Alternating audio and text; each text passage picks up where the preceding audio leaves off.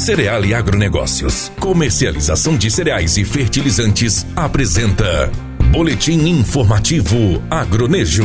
Os produtores de soja devem encontrar bom mercado para comercialização de sua colheita. As exportações nos dois primeiros meses de 2019 chegaram a 8,24 milhões de toneladas. Comparado com o mesmo período nos dois últimos anos, os embarques praticamente dobraram. De acordo com os dados do Departamento de Agricultura dos Estados Unidos, neste período a China deve importar 88 milhões de toneladas de soja, confirmando-se que 20 milhões de toneladas do produto produto virão do mercado norte-americano, o país asiático ainda importaria 68 milhões de toneladas do Brasil e outros países. Estima-se que, caso não haja um acordo no conflito entre os Estados Unidos e a China, o Brasil poderá chegar a um valor de exportação para a China próximo a 59 milhões de toneladas em 2019.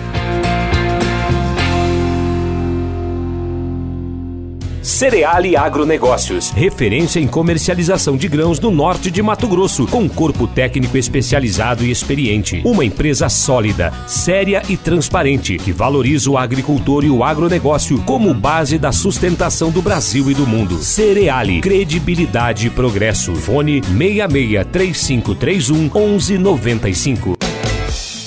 Você ouviu na 93 FM. Boletim informativo Agronejo. Apoio Cereal e Agronegócios. Comercialização de cereais e fertilizantes.